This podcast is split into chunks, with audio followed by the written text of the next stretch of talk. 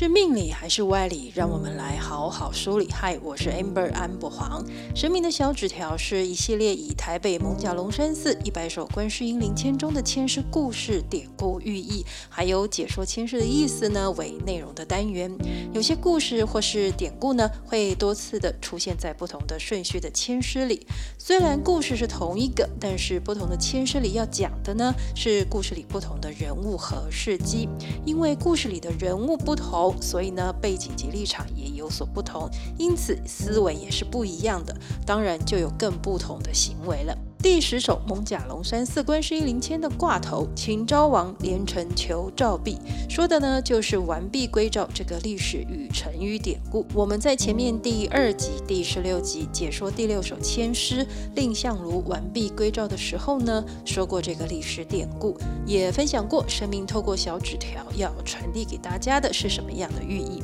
第十首签诗再次提到这个历史典故，我们要讲的主角人物呢是战国时期。秦国这个大集团的老板秦昭王，这位一出手就要拿十五座城池去换一块玉石的君王，神明要借由他来提点我们什么呢？现在就让我们一起来打开神明的小纸条吧。艋舺龙山寺观世音灵签的第十首签诗，这张签诗呢没有吉凶的标示，签题是秦昭王连城求照壁。秦昭王或称是秦昭襄王，姓嬴，名季，人称公子季，是秦惠文王的儿子。早年的时候呢，被送去燕国当做人质。他有一位同父异母的哥哥秦武王，这位秦武王呢是一位举重的爱好者。他跟大力士孟月，或称孟奔，这两人呢，在洛阳周王室的太庙里呢，较劲谁能举起龙王赤鼎。孟月举起了大鼎，离地半尺之后呢，就没有力气的把鼎放下来，而且呢，因为用力过猛，孟月的眼角还流出了血，眼珠子呢，更是差点喷了出来。臣子可以举起大鼎，当然，身为君王的不能示弱啦。秦武王呢，抓住大鼎，不但举了起来，还准备走个他两步。就在他一抬脚后呢，整个大鼎的重量呢，全移到了他另一只腿上，一时之间承受不住这个大鼎的重量。秦武王没坚持住的一松手，整个大鼎掉下来，砸碎了他的腿骨。估计这应该是一个非常严重的粉碎性骨折。在医药不发达的古代，这么严重的外伤呢，即便他是秦国的君王，也是无计可施的。当晚呢，就一命呜呼了。因为秦武王突然的去世，在没有子嗣的情况下呢，发生了继任的问题和争执。因为这个意外呢，公子季的命运有了转折。在王位的争夺中，宣太后的理想人选呢是公子夫，而惠文后理想的人选是公子壮。不过赵武灵王决意要迎立的是在燕国当人质的公子季继任秦王。碍于当时赵国的势力，再加上得到魏冉等朝中一些人士的支持，最后公子季成为了继任者，也就是秦昭襄王。秦国在他长达五十六年的统治管理之下，富国强兵，为后代的子孙秦始皇呢奠定了一统天下的基础。至于签诗挂头提到的赵璧，也就是人称的和氏璧，究竟是一块什么样的玉石呢？如何让秦昭王要拿他的江山十五座城池去换呢？和氏璧不管是在历史还是民间，都有很多的记载和传说。最早的记载呢，是在东周韩非子《和氏第十三》中，说有一位楚国人卞和在楚山中无意捡到了一块石头，他判断这块璞石内呢藏有无价的玉石，所以他就抱着这块璞石想献给当时的君主楚厉王，没想到呢却被当做了是诈骗集团，结果就被砍去了左脚。后来楚厉王被杀，换了武王即位。这位卞和兄弟又抱着石头说要去献宝了。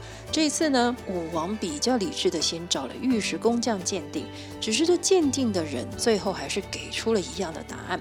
卞和兄弟仅剩的另外一只脚因此又被砍掉了。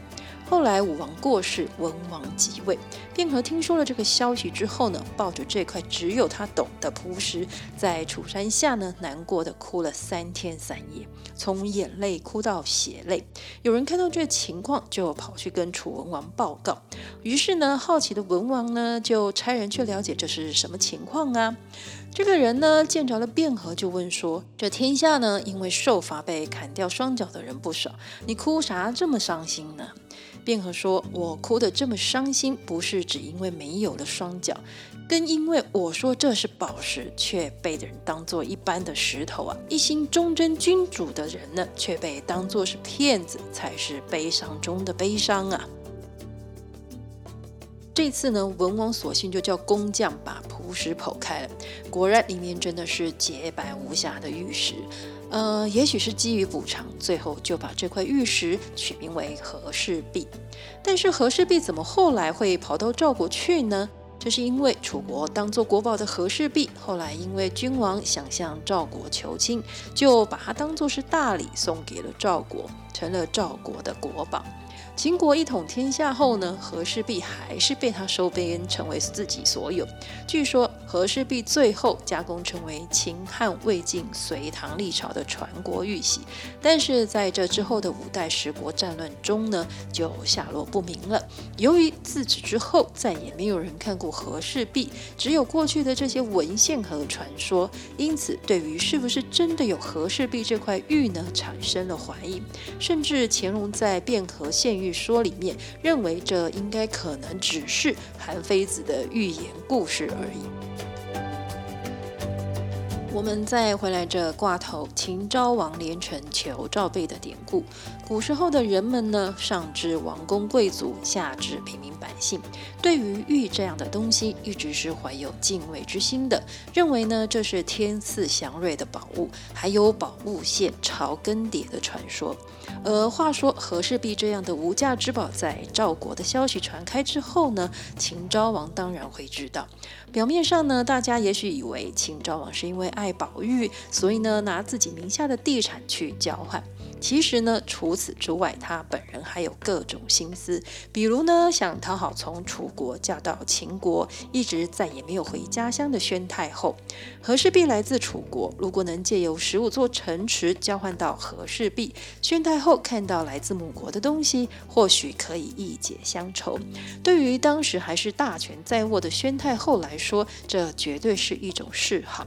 但是要拿个十五座城池去换和氏璧，满朝官员能同意吗？秦昭王认为，如果自己能得到这天下难得一见的和氏璧，那么是不是他就有了灭周一统天下、以天命继任为天子的理由和说法了？只不过秦昭王有这个念头，当然他也担心赵国或是其他的国呢，是不是也有同样的想法？于是决定先下手为强。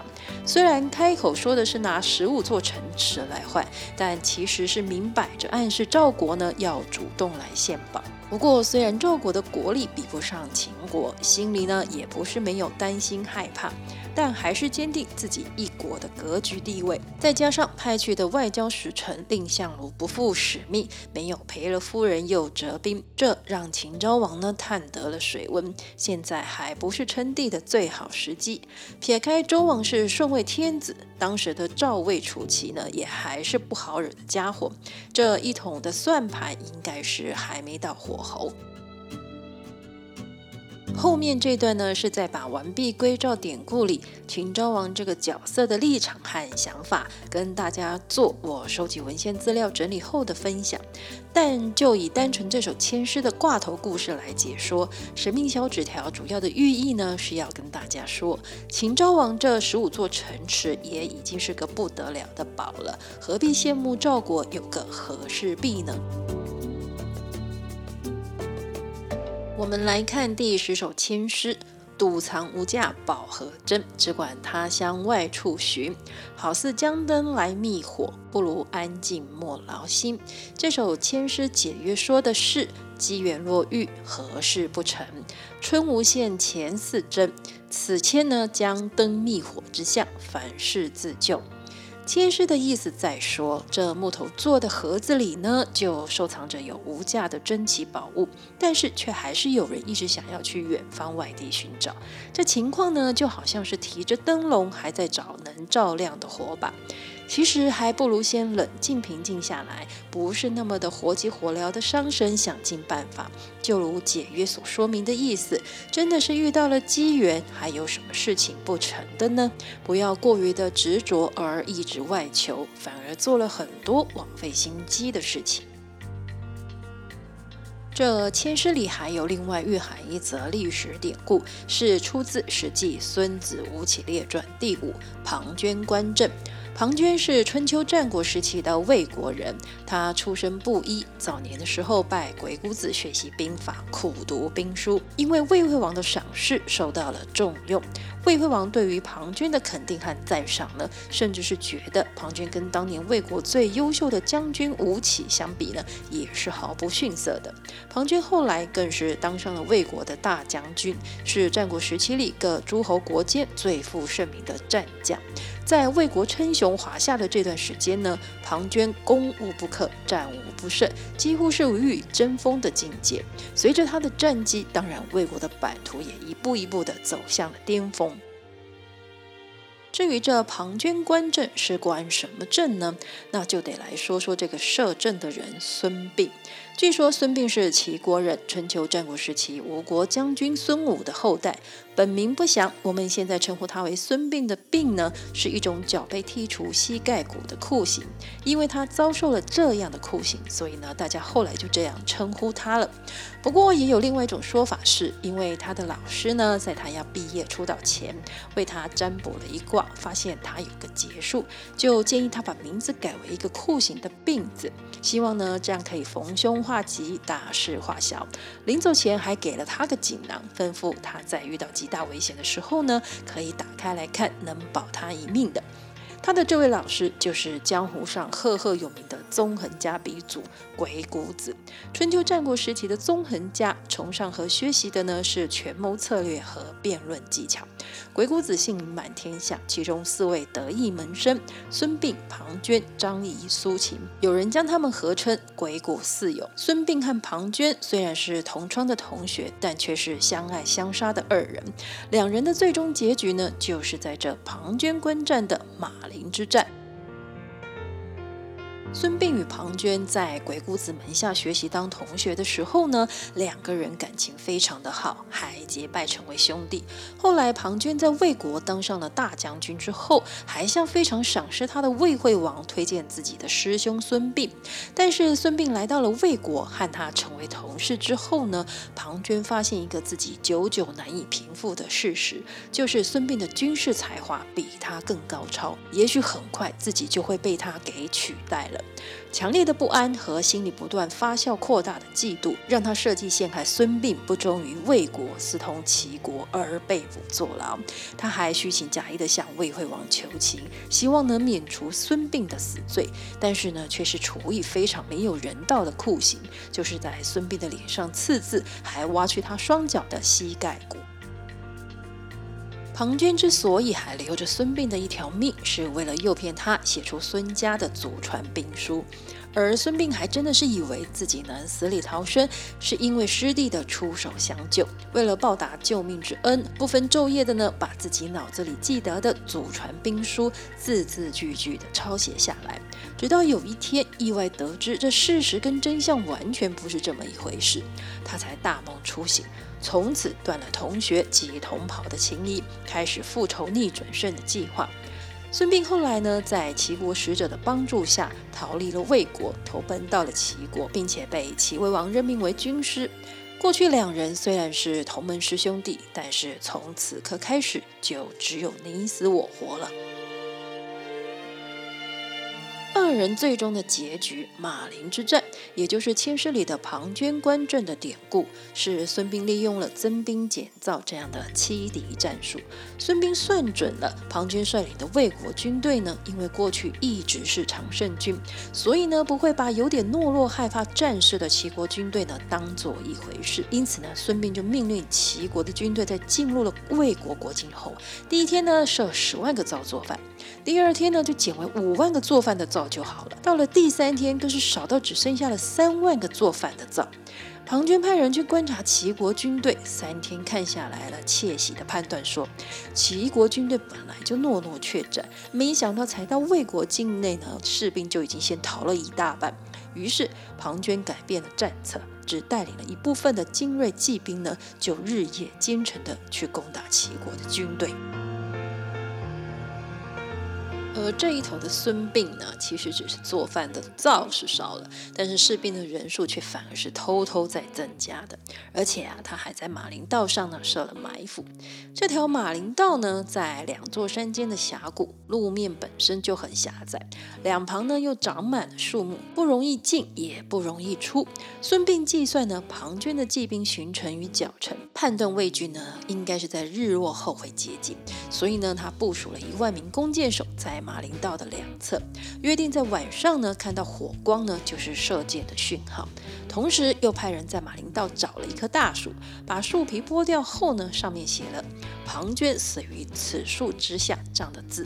这时候呢，追击而来的魏军一步一步地走进了孙膑布下的陷阱。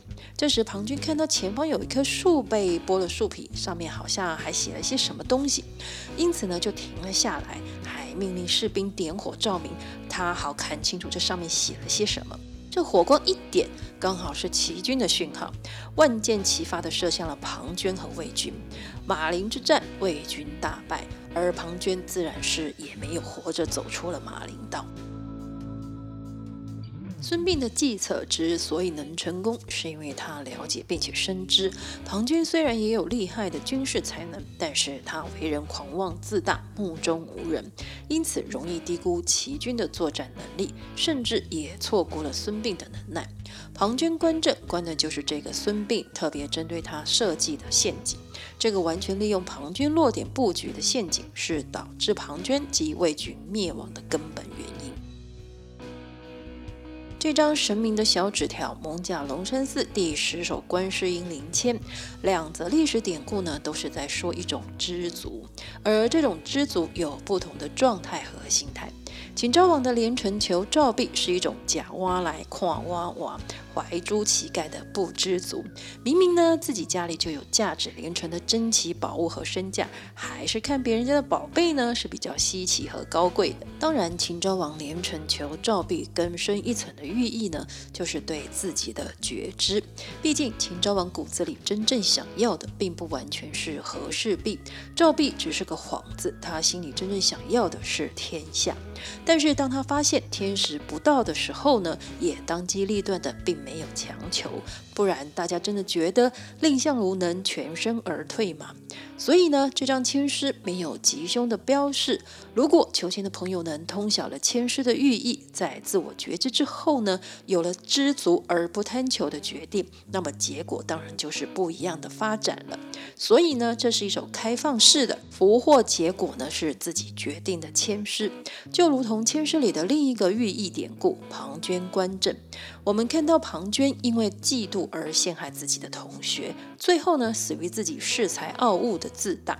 人有时候除了总是要更多，想要追求更好之外呢，还会见不得别人也好，尤其如果还比自己好，羡慕、嫉妒、恨的结果呢，就是庞涓的这个例子，也是神明想提点我们的。